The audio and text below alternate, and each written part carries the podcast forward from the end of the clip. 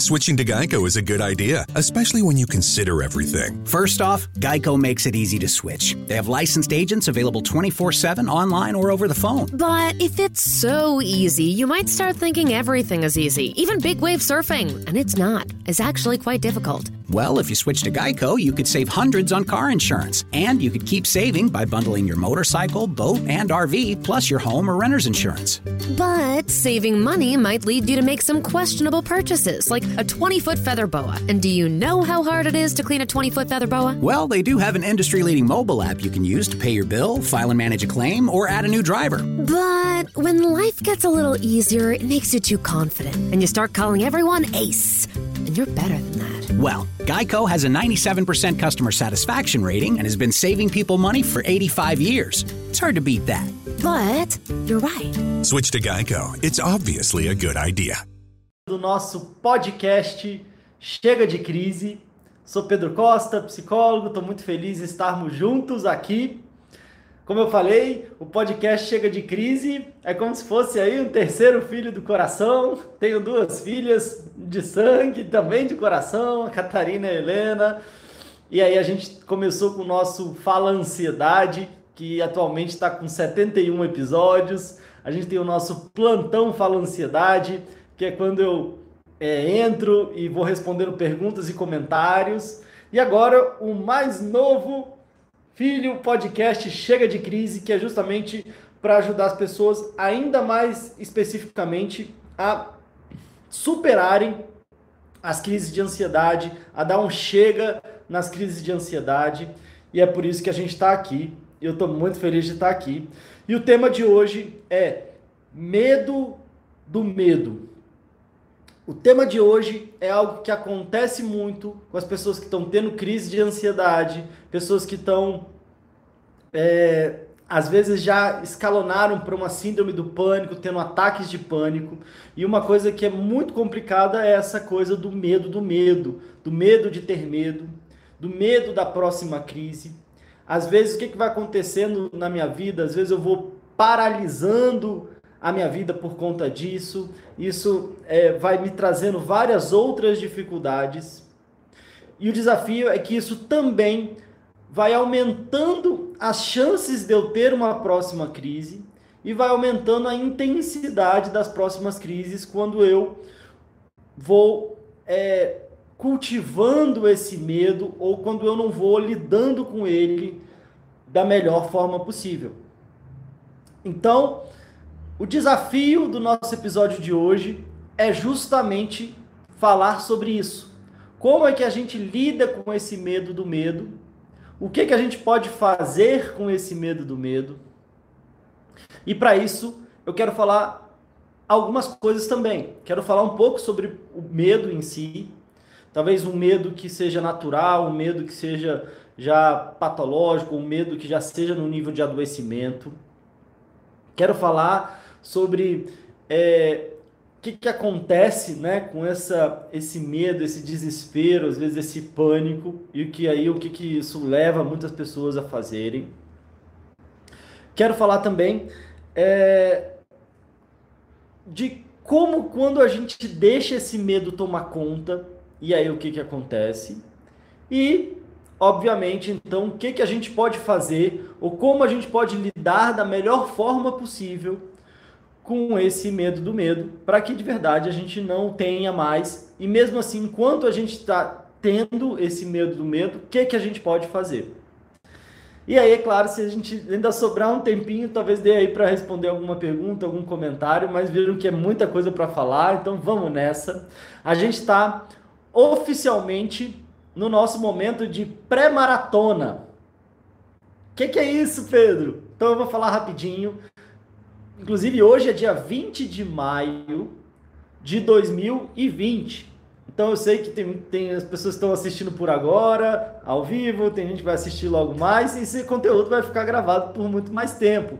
Mas você está vendo ainda em 2020, em maio, a gente vai ter a nossa maratona Chega de Crise, que eu vou passar exatamente nessa maratona. Vai ser um evento online gratuito. O que, que você precisa fazer? O que, que você precisa aprender, desaprender e desenvolver para não ter mais crise de ansiedade. Vai ser do dia 8 de junho ao dia 15 de junho.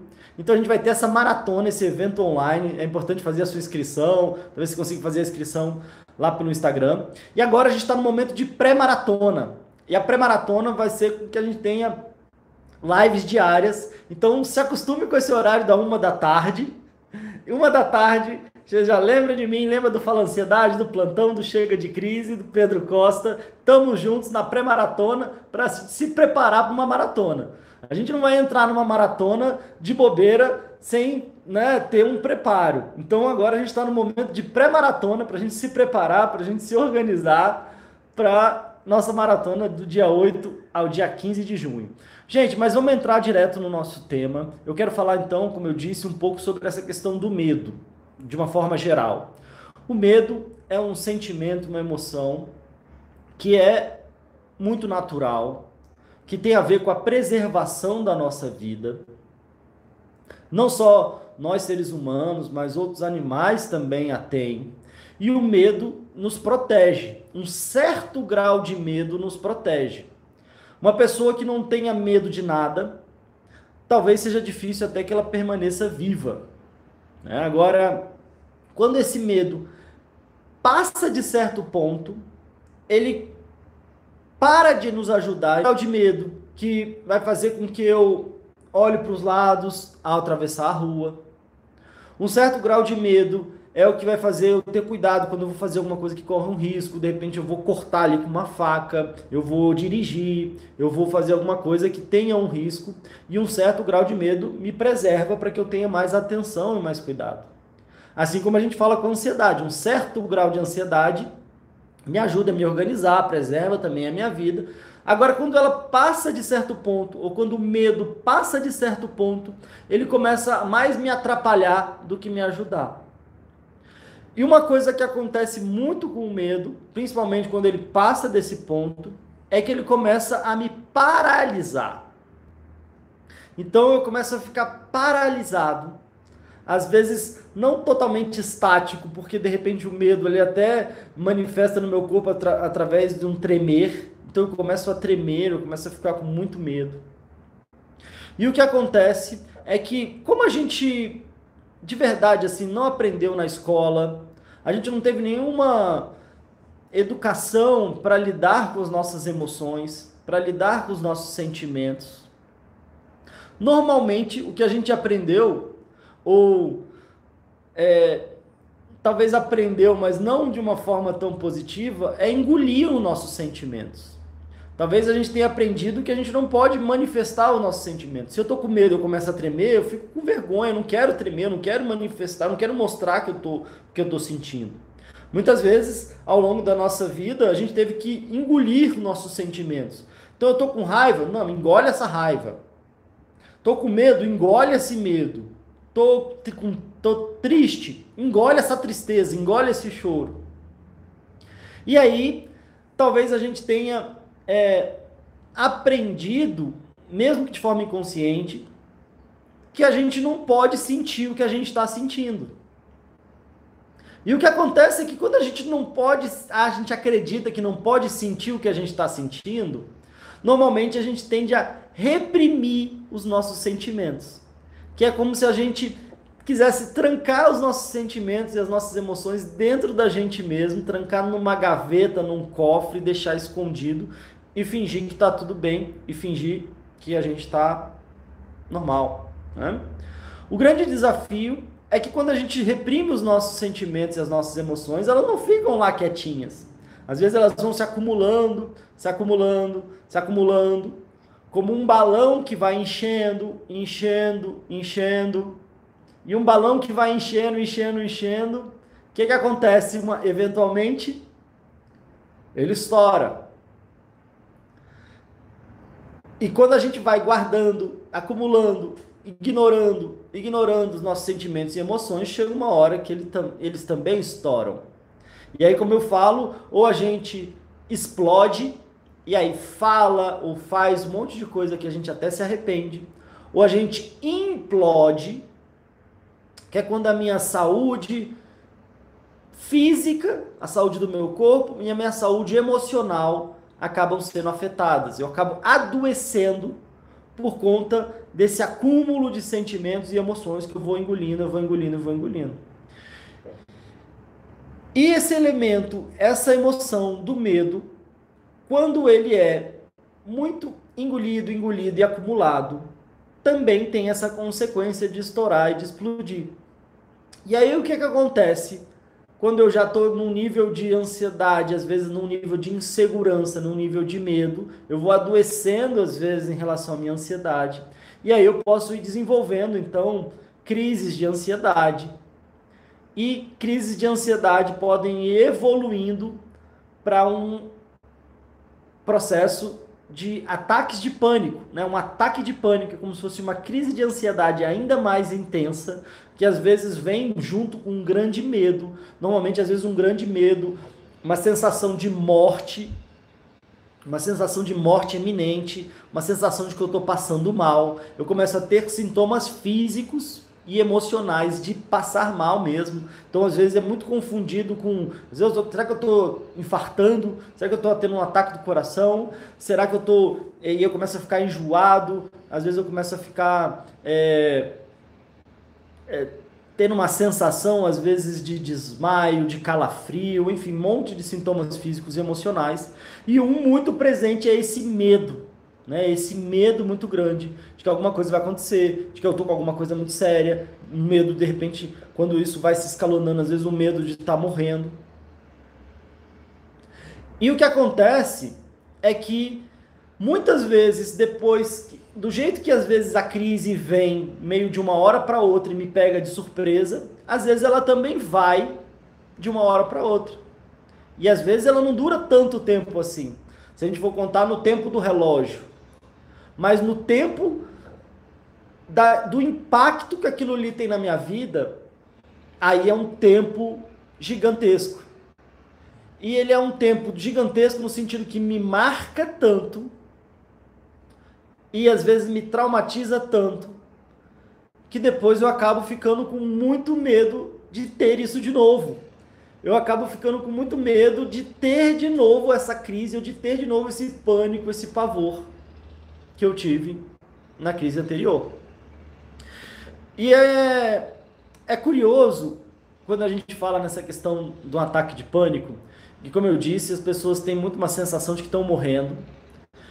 E eu já atendi muitas pessoas, a gente tem pessoas nos nossos cursos, nós, nas nossas atividades, que relatam que quando começam a ter, às vezes, essa crise de ansiedade ou esse ataque de pânico, ela chega uma hora e fala: Não, eu tô morrendo, por favor, me leva para o hospital, me leva para o hospital agora, porque está acontecendo alguma coisa muito séria comigo. E aí a pessoa vai para o hospital, ou às vezes alguém leva ela para o hospital. E aí quando a pessoa chega no hospital, demora um tempo para ela conseguir falar com o médico. Então às vezes tem que preencher uma ficha, esperar plano de saúde, alguma coisa assim.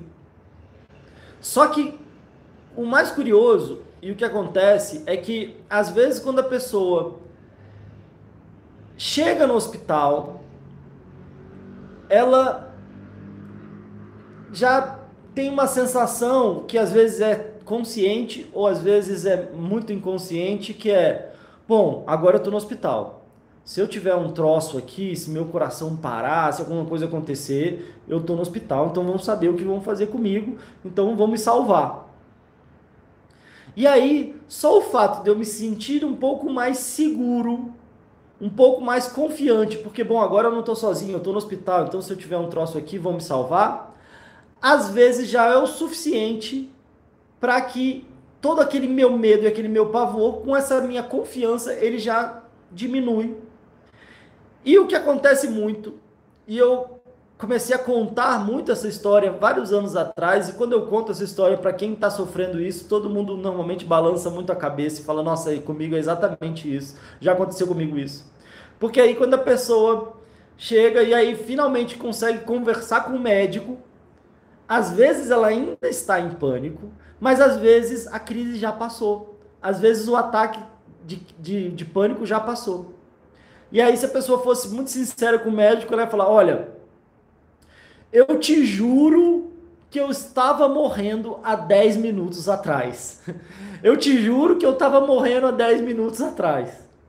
E aí, às vezes, dá essa sensação de, meu Deus, o que está acontecendo comigo? Será que eu estou ficando doido? Porque eu estava morrendo. E é o que aconteceu, e agora eu fico até com vergonha. O que eu vou falar para o médico? Porque passou. Ou às vezes ainda estou ali no pico da crise, não passou, mas muitas vezes já até quase que passou, e aí eu fico até com vergonha, porque foi uma coisa tão forte. E às vezes, quando eu estou, às vezes, num pico da, da, da crise ali, no pico da síndrome do pânico, eu vou tendo isso de forma muito recorrente. Então aconteceu isso hoje. Amanhã tem uma nova crise e de repente eu sinto a mesma coisa e vou parar no hospital de novo. E aí aquele ciclo vai se repetindo, se não todo dia, muita, com muita frequência. Quando eu conto essa história, essa história é, eu acho que ela é importante de ser contada porque muita gente se identifica.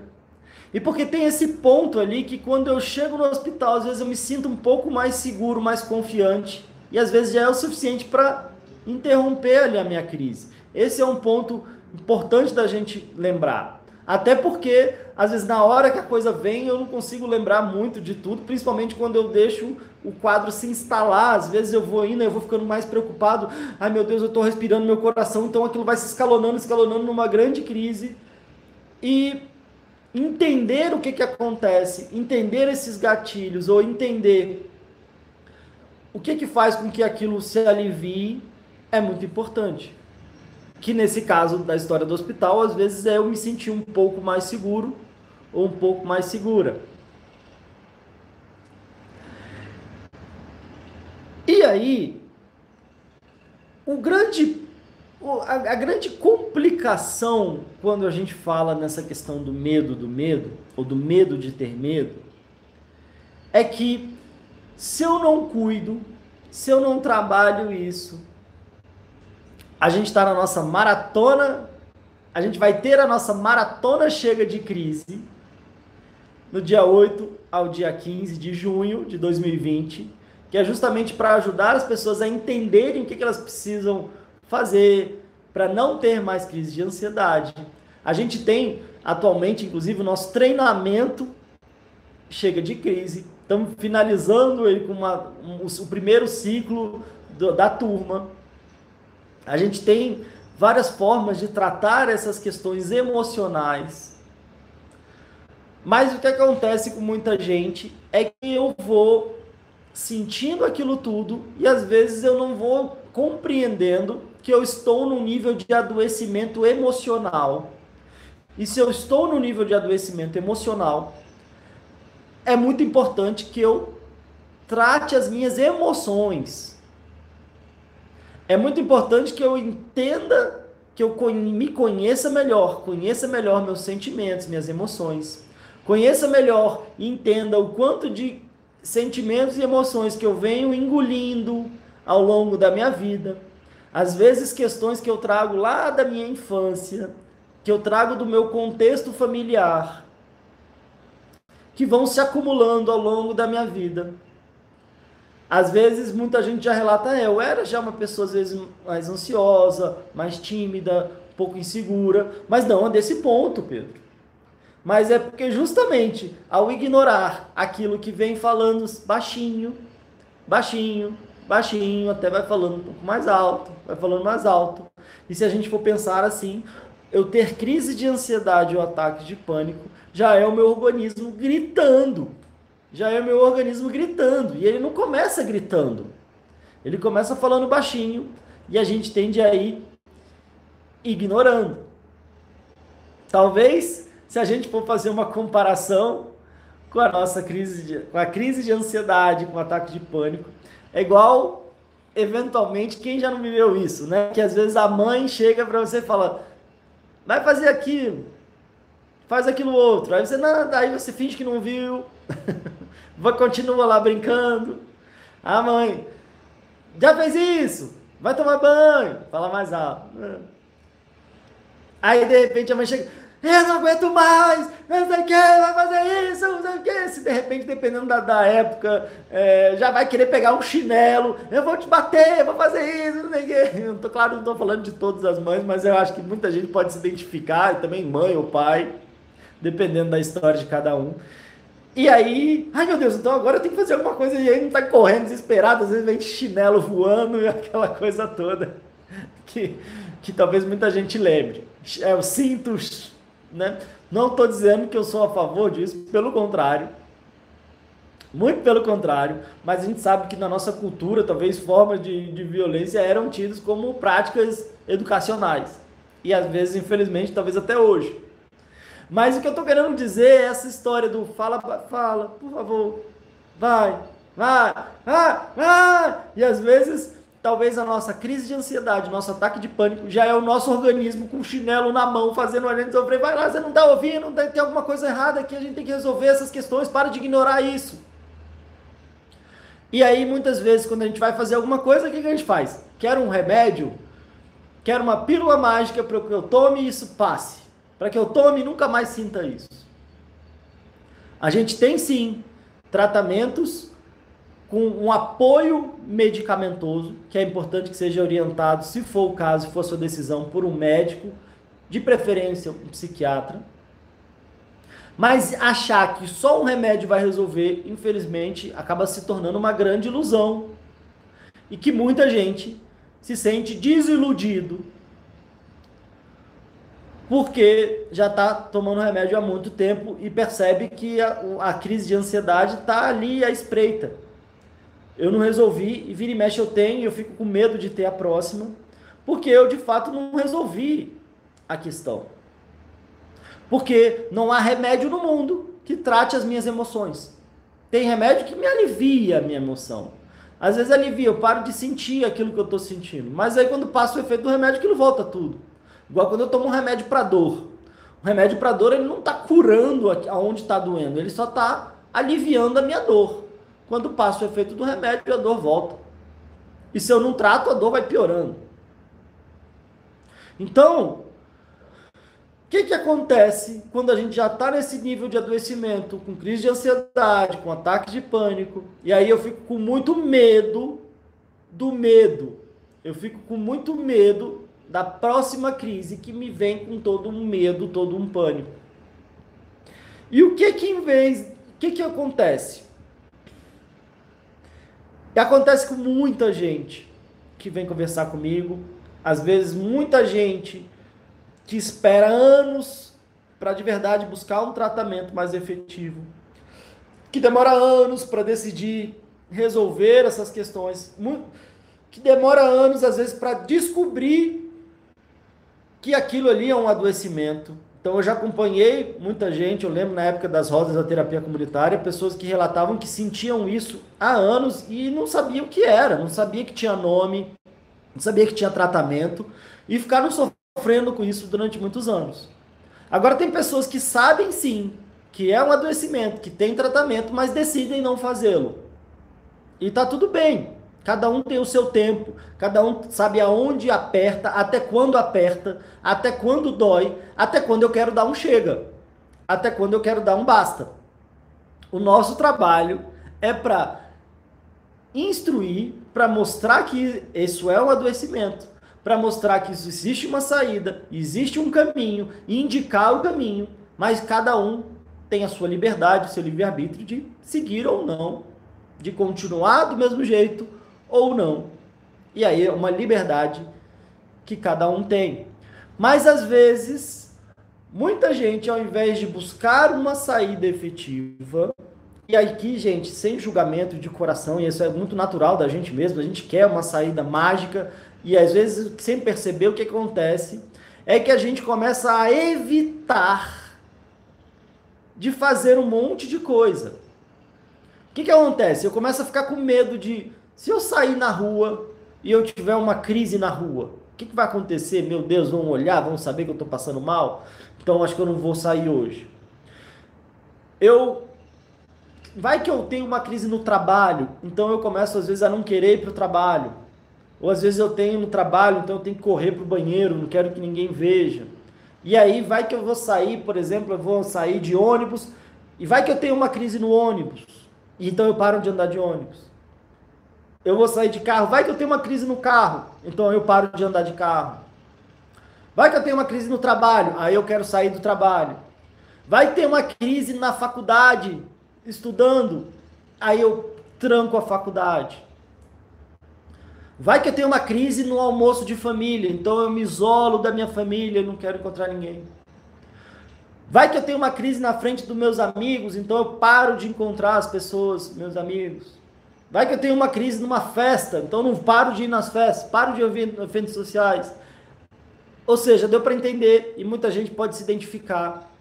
Infelizmente, eu já acompanhei pessoas que estavam anos sem sair de casa, ou às vezes sem sair de casa sozinho, não, para eu sair de casa eu preciso do meu marido, preciso da minha mulher, eu só saio de casa rapidinho, começa a me dar uma agonia danada, eu tenho que voltar para casa.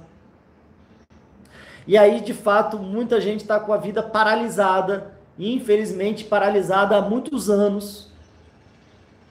E às vezes, é muito louco isso, mas às vezes eu paraliso a minha vida, eu deixo de fazer tudo que eu fazia antes e aí eu fico em casa, trancado em casa, me aprisionando em casa, me, senti me sentindo aprisionado pelos meus sintomas em casa.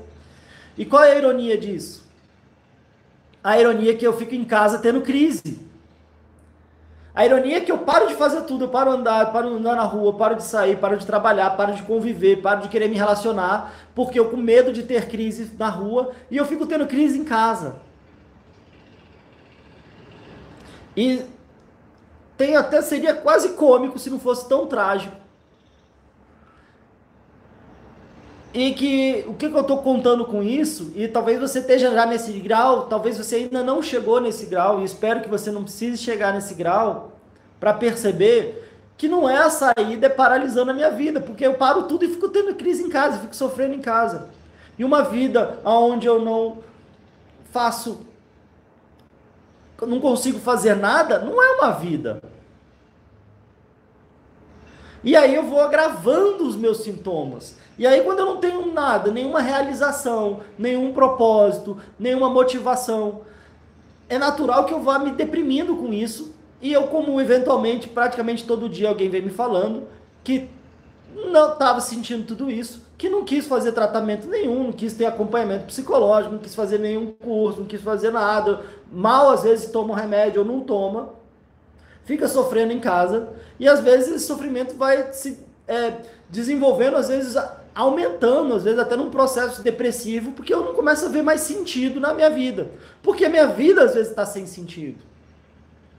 E, sinceramente, não sei, não imagino algo que seja mais sofrido que isso.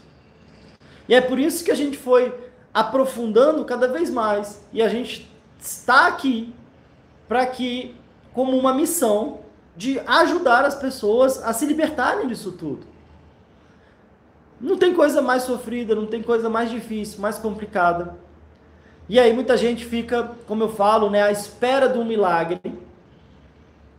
Porque eu fico esperando um milagre. É como se eu tivesse me desenganado como se eu falasse, é, não tem solução, então agora só Deus, só um milagre para resolver. Agora, o que eu quero dizer, respeitando muito, se você tem uma religião, se você tem uma fé, ela pode ser importante. Se você de fato conseguir exercitá-la, exercitar a sua fé, que tem a ver com confiança, que tem a ver com entrega, mas tem a ver com fazer a nossa parte também. Tem a ver com perceber que a gente não foi desenganado.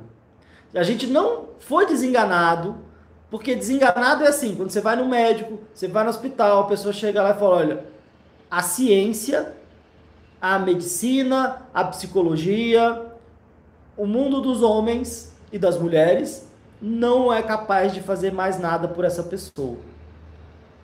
Agora, a gente está aqui à espera de um milagre. Talvez a gente vai ter algum cuidado paliativo para que ela não sofra tanto, e está na mão de Deus. Não estou dizendo que se você tem a sua fé, você não acredite que todos nós estamos na mão de Deus o tempo inteiro. Sim, mas temos também o nosso livre-arbítrio e temos também a nossa parte, que é isso é algo que só a gente pode fazer. E é claro que eu não estou querendo tornar isso aqui um discurso religioso, não cabe aqui, mas com muito respeito, com muito respeito e honrando muito se você tem a sua prática religiosa, seja ela qual for, e se você não a tem. Mas o que eu quero dizer é que essa sensação de estar à espera de um milagre e desenganado da vida é uma posição muito passiva que não ajuda e que só atrapalha. Porque às vezes eu acabo não reconhecendo que está nas minhas mãos e que, que até como o meu livre-arbítrio, com minha, minha liberdade de escolha e de decisão, eu preciso atuar. E se a gente for então dizer assim, graças a Deus que não é uma questão que a, a ciência e o mundo também, dos homens e das mulheres, não podem auxiliar nesse tratamento, quando eu decido assim fazê-lo. E aí, talvez a gente tenha um grande momento de virada. Um grande momento de virada que é justamente a parte importante do nosso conteúdo, que é: tá bom, Pedro. Tá bom, Pedro, já entendi. Já me identifiquei. Já percebi isso, vivo isso, fico com esse medo do medo. Minha vida às vezes está paralisada ou está paralisando. E às vezes eu confesso que estava assim à espera de um milagre, ou às vezes querendo tomar uma pílula mágica para resolver isso tudo. E talvez você já esteja quase até me convencendo que eu preciso fazer alguma coisa. Mas então o que, que eu tenho que fazer, pelo amor de Deus? Porque isso é muito ruim. Porque ninguém em sã consciência quer ficar assim. Ninguém que está sofrendo isso, que como a gente já conversou aqui, talvez seja um dos sofrimentos mais complicados da vida. Ninguém está falando, ah, eu quero isso. Então, o que, que a gente pode fazer? o que, que a gente pode fazer? E se você está se perguntando isso, que bom! Porque tem saída, tem um caminho.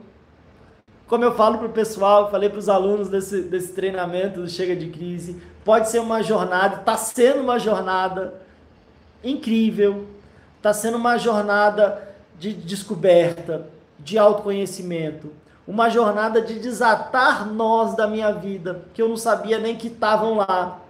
E sabe quando tem um nó, e a gente tem um, tá lá um nó, e a gente quer puxar a corda? E aí o que, que acontece quando tem um nó e eu só quero ficar puxando a corda? O nó fica cada vez mais apertado. E aí o que acontece? Às vezes a gente fica tem, puxando, puxando, querendo encarar, querendo ignorar, e aí parece que esses nós da nossa vida vão ficando cada vez mais apertados. E quando a gente quer desatar um nó, o que, a gente precisa? Ter um certo grau de paciência, parar de puxar, ir lá, às vezes tentar né, desatar o nó ali. Como é que a gente faz? Ainda a gente vai, bota na boca ali, vai desatar.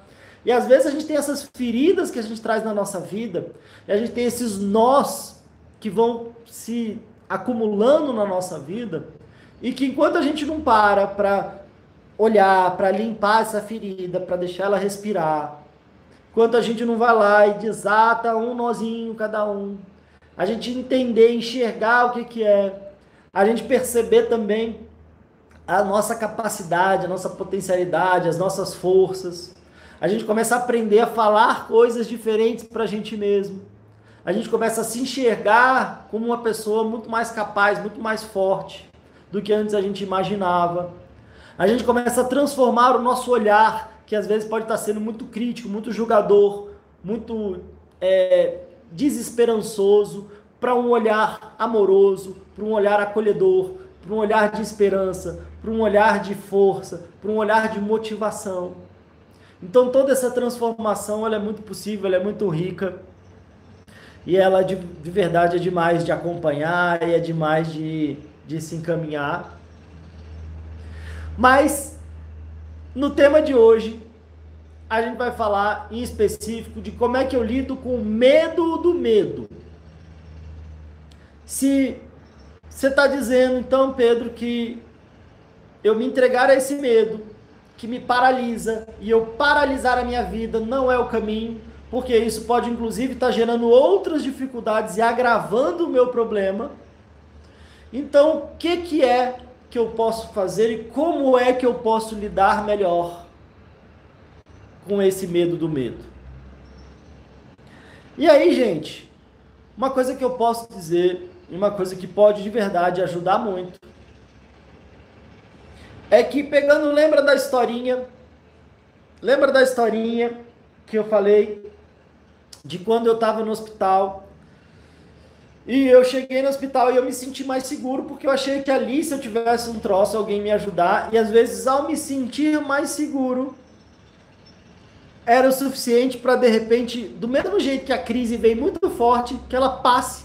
Ela vem muito forte, muito rápida, toma conta, e ao mesmo tempo ela vai embora, talvez do mesmo jeito, tão rápido quanto. Então, quanto mais eu vou exercitando e vou trabalhando a minha confiança, ao invés de alimentar e trabalhar o meu medo.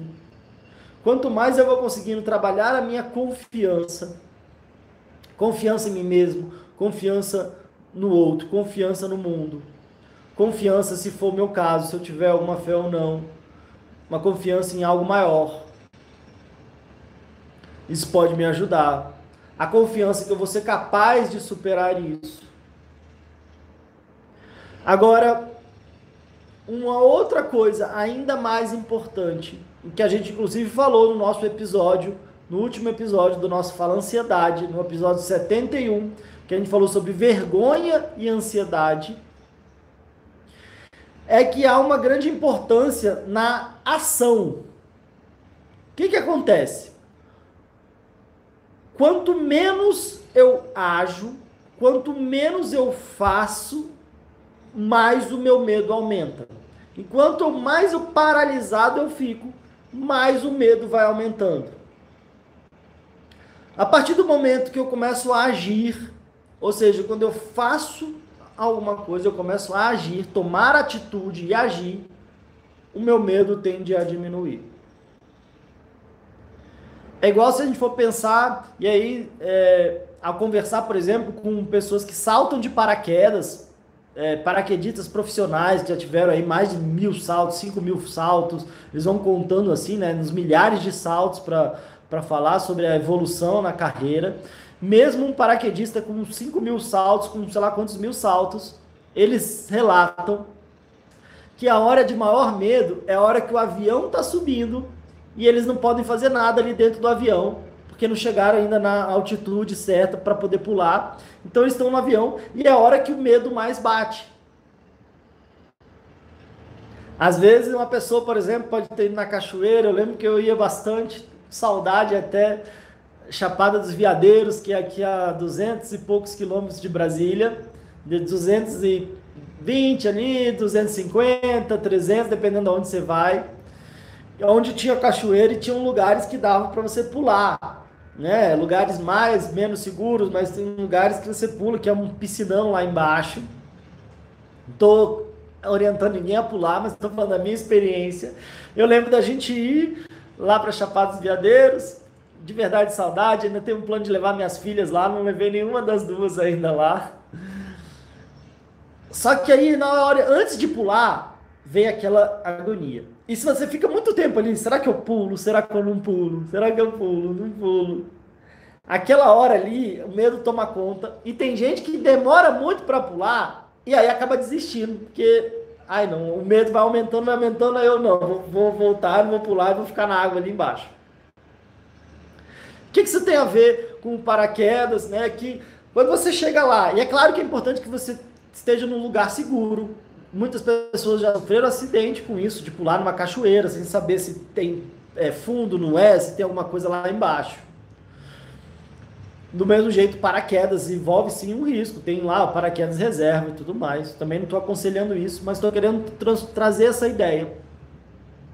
Que na hora que abriu ali a porta do avião, se você já está seguro com o seu equipamento, não dá para ficar esperando muito. Ai, será que eu pulo? Será que eu não pulo? Você tem que ir lá e pular. Na cachoeira, você viu que tá seguro, não sei o que, você chegou lá, vamos, uhul, Jerônimo! E grita, fala alguma coisa, você pula. Porque o que acontece? E a gente pode trazer exemplos no nosso dia a dia. Quando eu não ajo, o meu medo aumenta. Quando eu ajo, o meu medo diminui. E aí, talvez tenha o que a gente pode falar de, não, mas essa pessoa que pula de paraquedas, ela é muito corajosa. Ela não tem medo. Ah, essa pessoa que pula da, da cachoeira, ela é muito corajosa, então ela não tem medo. Ou às vezes um artista que vai se apresentar no palco, e aí na hora aquele frio na barriga que todos os artistas falam que sentem, aquele medo antes de entrar no palco, aquele medo do julgamento, será que vai dar certo? Será que eu vou ter um branco? A gente teve o nosso episódio do Fala Ansiedade que a gente conversou com o Arthur, o, o, com o ator Marcondes Lobo. E ele falando foi inclusive o medo de é, a coragem para mudar. Nesse episódio dá para você encontrar aqui no YouTube ou em outras plataformas. Ele fala, né, dessa esse medo, esse frio na barriga e que isso tem ator e artista que fala: "Bom, a hora que eu não sentir mais esse frio na barriga, eu tenho que desistir da minha profissão". Porque eu, a hora que eu não sentir mais um frio na barriga é sinal de que isso não faz mais sentido para mim. Mas lidar com esse frio na barriga e ao mesmo tempo perceber que isso até é uma sensação de, nossa, eu tô vivo, mas abriu ali a cortina, eu vou entrar. Ou uma banda, por exemplo, que está ali atrás e é, é anunciado e eles fazem às vezes alguma coisa, vão, tem gente que faz uma oração, tem gente que grita, tem gente que tem um, um, um grito de guerra, tem gente que une uma energia ali, tem gente que é, respira fundo e tá ali também naquela adrenalina, naquele medo, mas e fala, agora a gente vai arrasar, vamos com tudo e vamos entrar. E aí na hora que eles agem, na hora que eles entram, ou na hora que ele pula na cachoeira, ou de paraquedas, na hora que os jogadores entram em campo e aquele frio na barriga e aquela, aquele campeonato, aquela decisão e é difícil falar, não, não tinha medo, não, para mim era tranquilo. Se é tão tranquilo assim, é, talvez você não viu a importância de, daquele jogo, daquela situação, daquele show, daquela, daquela peça. O que, que eu estou querendo dizer com isso? É que a coragem não é a ausência de medo.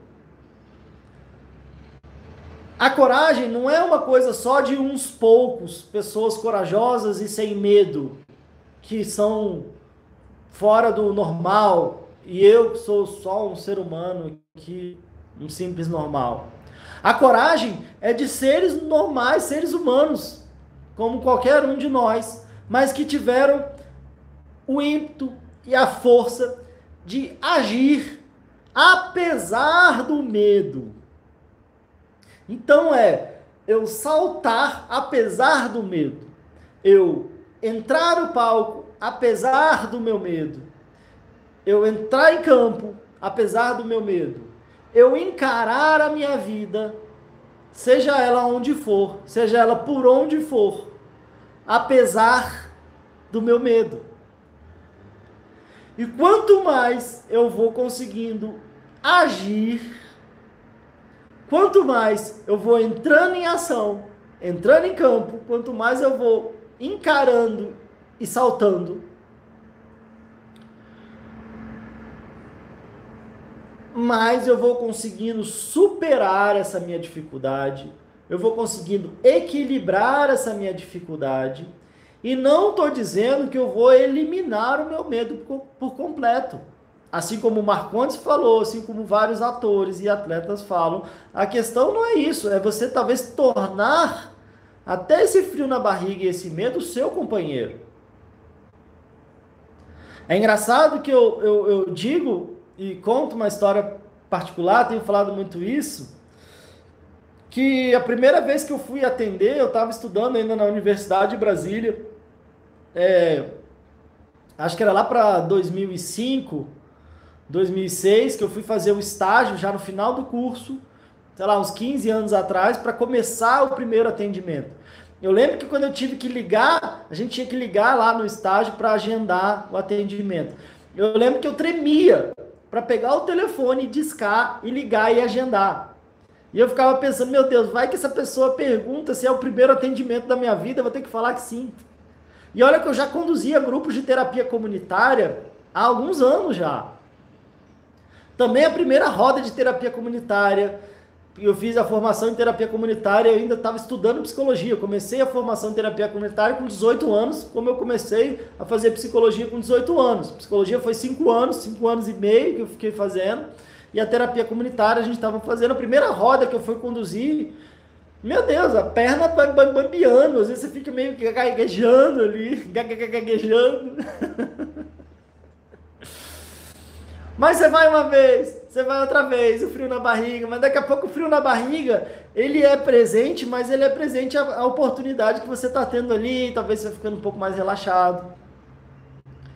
Eu falei do, do, do Fala Ansiedade, que está no episódio 71. Os primeiros, você pode assistir lá, você vai ver que eu já tô, tá meio travado ainda, tá meio assim, mesmo assim já, enfim, já tinha mais de 10 anos como psicólogo, mais de 15 anos como, como terapeuta comunitário.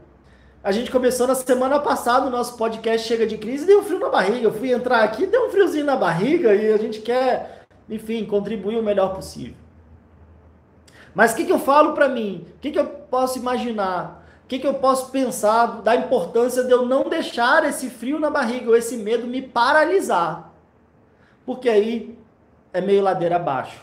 E ao mesmo tempo, quando eu busco dar um passo de cada vez, fazer uma coisa de cada vez, respirar fundo e encarar com um passinho de cada vez, não preciso começar querendo eu sou um músico, não tem como eu querer começar tocando num Rock in Rio para um milhão de pessoas. Aonde que eu dou conta de fazer? Qual que é o primeiro passo que eu dou conta? Então, o primeiro passo que eu dou conta, eu preciso dar esse passo. E às vezes eu acho que eu não dou conta por completo, mas então eu vou lá e dou. Agora, ficar sentado esperando o medo passar, ficar sentado esperando eu tomar alguma coisa e vai passar meu medo para minha vida voltar ao normal, Infelizmente isso não acontece. Ficar sentado esperando um milagre, não vou dizer que não aconteça, mas talvez seja improvável. E ao mesmo tempo, quando a gente vai encarando, vai dando um passo de cada vez, daqui a pouco aquele pequeno passo, ele pareceu bobo até. E aí o próximo passo ele parece grande. E aí a gente dá esse próximo passo, daqui a pouco esse que pareceu grande, ele já parece bobo. E aí a gente tem um outro passo. E aí a gente vai crescendo, e aí a gente vai expandindo, e a gente vai conseguindo contribuir mais. E aí a gente pode olhar para trás e falar: "Nossa, eu tremi para ligar, para fazer uma ligação, mas que bom que eu fiz essa ligação". E hoje em dia é mais fácil ligar. A pessoa está interessada no atendimento, às vezes eu ligo, às vezes alguém da minha equipe liga, a gente liga, conversa e tá. Isso é já mais natural. Agora, de repente, quando a gente vai começar uma coisa nova, e aí vem aquele frio na barriga e esse desejo, de repente, de contribuir mais. E eu não estou querendo aqui, de forma nenhuma, me colocar como exemplo de nada, como dono da verdade. Estou querendo compartilhar a minha, as minhas fragilidades, as minhas dificuldades, para perceber que todos nós temos. Você tem as suas, eu tenho as minhas, todos nós temos as nossas. A grande pergunta é o que, que a gente está fazendo delas. Como eu falei no início, o medo é algo natural. O, medo é algo que preserva a nossa vida. Mas se a gente deixa ele dominar a nossa vida, aí é outra coisa. E quando a gente fala de medos, é claro que a gente está falando aqui do medo do medo, do medo da próxima crise. Às vezes um medo no nível de adoecimento. Não adianta a gente só ignorar e engolir e falar, não, eu não tenho medo de nada. Eu encaro tudo. E às vezes são vários níveis de medo que a gente tem, né? Às vezes a gente tem níveis de medo lá de trás, às vezes na infância, o medo da rejeição, o medo do abandono, o medo da crítica, o medo de não ser suficiente, o medo de descobrirem que eu não sou bom o suficiente, de descobrirem que eu sou legal o suficiente, bonita ou bonita o suficiente várias inseguranças que a gente vai cultivando sem entender ao longo da nossa vida, de que às vezes eu acho que eu não sou merecedor até daquilo que eu tenho. Então, se descobrirem isso, meu Deus, eu, eu vou perder tudo, eu vou perder até o pouco que eu já tenho. E aí eu começo a me desesperar com isso, afundar isso para dentro. Então, a grande proposta, e é que às vezes ela é meio contra-intuitiva, no sentido de que a gente está com medo, o que a gente quer às vezes é evitar é a gente se encolher, é a gente se esconder.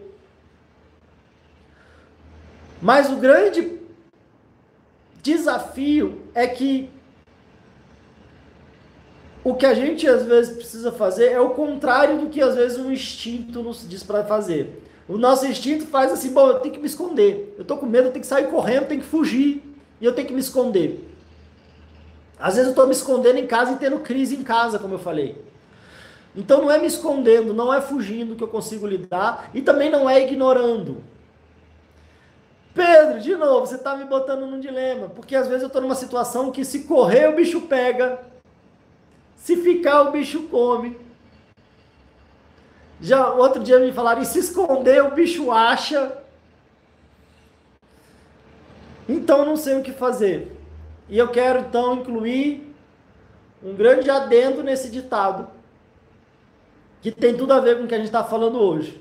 Porque às vezes eu estou numa situação que se correr o bicho pega, se ficar o bicho come.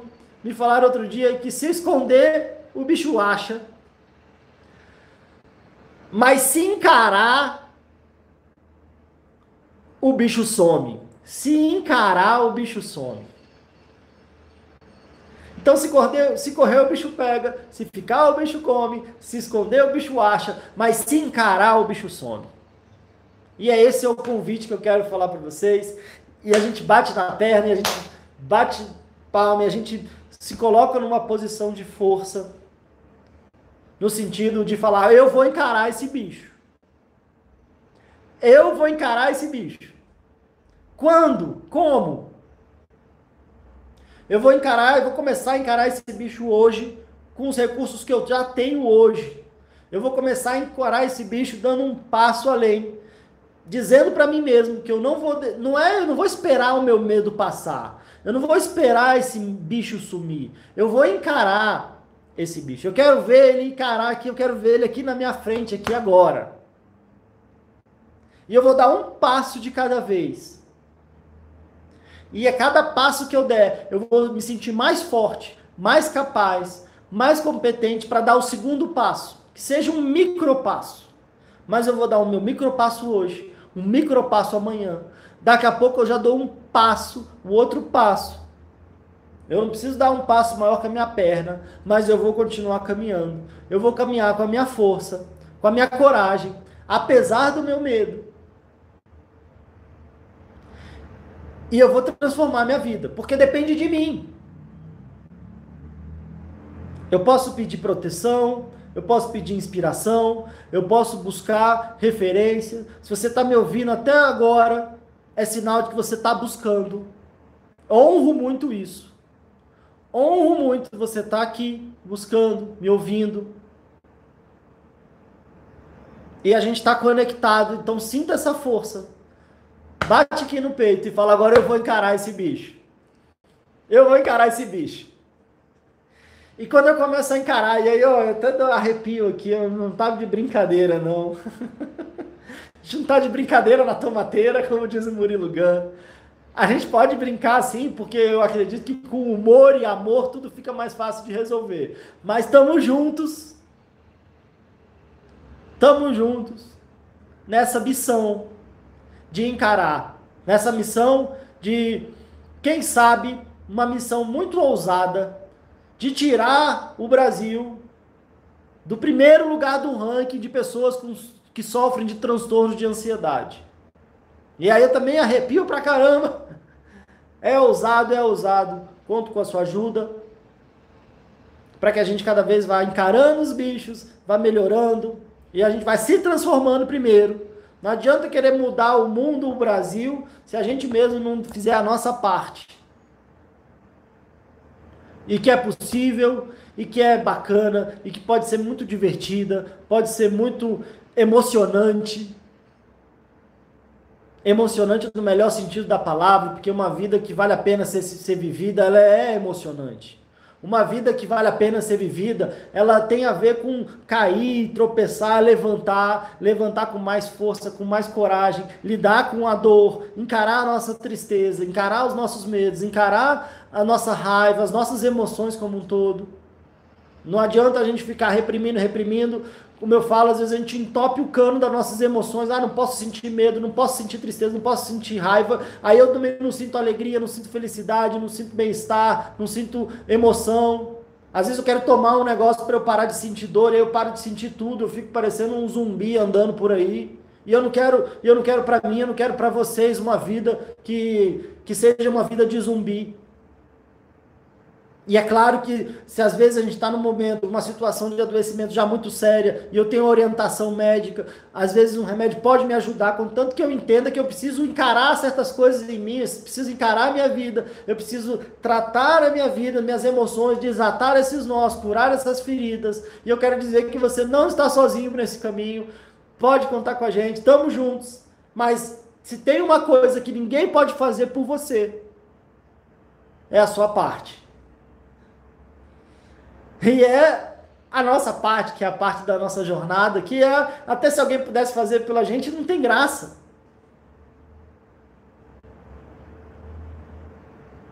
Não sei aqui quem é de jogo, de videogame. Eu, lá na minha adolescência, eu, eu, eu, vendi meu videogame porque eu achei que eu tinha que fazer outras coisas, mas vira e mexe eu ainda jogo com amigos. Tem uns amigos que até hoje jogam muito sem julgamento e pode ser muito legal. A, a galera da juventude aí jogando, às vezes desenvolve várias habilidades, então tá tudo certo, é uma questão de equilíbrio, como é que isso tá na sua vida. Mas uma, um exemplo que eu quero dar é que às vezes você tem um jogo, e aí você vai lá e bota um código lá, e aí você consegue vidas infinitas, e toda força, toda energia no máximo, ou se é um jogo de arma, todas as armas, você, você, como se você recebesse tudo, tudo pronto ali o jogo fica muito sem graça. O jogo perde a graça. Porque a graça do jogo é você ir conquistando. É você ir percebendo que você tem que ir lá tentar. Se você, tá, se você é, ganha força infinita, recursos infinitos, tudo infinito, aquele jogo perde a graça. A, a graça é você ir lá, é você tentar e não conseguir, tentar de novo, conquistar aqueles recursos, conquistar aqueles ali, ter aquela perceber ali aquele, aquele limite da sua energia do jogo, enfim, não sei se vocês jogam, alguma coisa que entende essa metáfora. Mas as dificuldades fazem parte da nossa vida, é o que traz a, a, a beleza do jogo, é que traz a felicidade de você, puxa, encarei, que bom, e comemorar. Se você está lá com um jogo ganho, se você está lá com um jogo que não, não te exige nenhuma força, nenhuma tensão, nenhuma dúvida, nenhum medo, aquele jogo até perde a graça. E é por isso que às vezes eu posso estar num momento da minha vida que eu fiz, conquistei, e de repente, e agora? Era isso? E de repente eu preciso então enxergar outros níveis, outros, outros desafios. Bom, gente, mas é isso. É isso, vocês viram que eu vou falando baixinho, chega uma hora que depois eu vou gritando, né? Não é só ansiedade, não é só sua mãe. Eu também vou me empolgando aqui. Mas eu vou me empolgando também com muito amor, com muito humor, com muita emoção, que é o que faz a vida valer a pena, que é encarar as nossas dificuldades, encarar nossos medos. É isso que eu desejo para vocês. Como eu disse, estamos juntos. Estamos no nosso oficialmente no nosso momento de pré-maratona. E pré-maratona exige mais. Então, bote aí no seu no seu relógio despertador para de repente meio dia e meio, ou 20 para uma, porque nesse momento de pré-maratona vamos estar juntos aí a uma da tarde, tendo Fala Ansiedade, tendo podcast Chega de Crise. Fala Ansiedade é um podcast também, mas também é tudo, são em vídeo e também vão para o áudio. A gente vai estar ali com o nosso plantão Fala Ansiedade, para a gente se preparar para a nossa maratona, que é um evento 100% online, 100% gratuito, do dia 8 de junho ao dia 15 de junho não entre na maratona de bobeira, então vai se preparando, vai se fortalecendo. Tamo juntos, eu também vou. Estamos preparando com muito carinho esse evento que vai ser para te ajudar de verdade, dar um chega nas crises de ansiedade. Então, é isso, gente. Muito obrigado, tudo de bom para vocês. Me sigam também lá no Instagram, é Pedro Costa, underline Fala Ansiedade. O nosso podcast depois vai para os aplicativos de música. Então, se você escuta no Deezer, no Spotify, no iTunes, coloca lá Fala Ansiedade. Mas é no Instagram, onde a gente vai divulgando os nossos conteúdos. A gente tem o nosso canal do Telegram também. Enfim, estamos por aí. Compartilhe esse conteúdo com alguém que você pense, se você sabe que está precisando. Beijo para vocês. Fiquem de olho, porque a gente vai atualizar como é que vai ser esse cronograma, mas já bota esse despertador para uma da tarde, porque provavelmente a gente vai estar tá junto aí praticamente diariamente, se não de verdade todo dia, até a nossa maratona. Grande beijo, tudo de bom para vocês e até a próxima. Oxá, até amanhã, provavelmente lá no Instagram. So then I dropped some garlic and croutons on there, and the rest is salad history. I made the best salad ever, people, and now I'm making the best app. The Caesar Sportsbook app got live in-game betting, parlays, and Caesar rewards. Caesar salad ain't got nothing on my app. Nothing. Must be 21. Gambling problem? Call, text, or chat 1 888 532 3500. Download the Caesar Sportsbook app. Your app is ready, Emperor. Hello, beautiful. I'm Amy Errett, founder of Madison Reed, a hair color company I named after my daughter. Madison Reed delivers gorgeous, lasting, high quality hair color made with ingredients you could feel good about, and our licensed colorists are here to help you every step of the way. Experience your best hair color ever. Find your perfect shade at madison reed.com and get 10% off plus free shipping on your first color kit. Use code RADIO10